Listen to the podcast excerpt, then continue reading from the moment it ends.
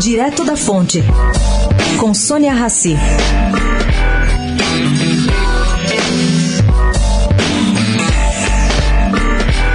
Bom, gente, eu fui atrás de uma curiosidade. O que, que, será que aconteceu com as vendas da cerveja Corona, a cerveja que pertence à Ambev?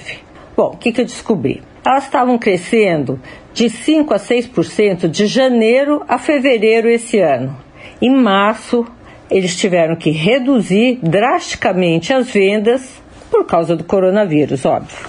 No balanço que a Ambev divulgou quinta-feira passada, o volume não foi detalhado. A Ambev só deu detalhe assim global, que houve uma redução de 5,6% no trimestre. Aí fui um pouco além. Fui no Google, procurei por perguntas tipo como é que é feita a corona, ela distribui no Brasil, quem é dono. Bom, esse tipo de pergunta se multiplicou e muito durante nessa pandemia.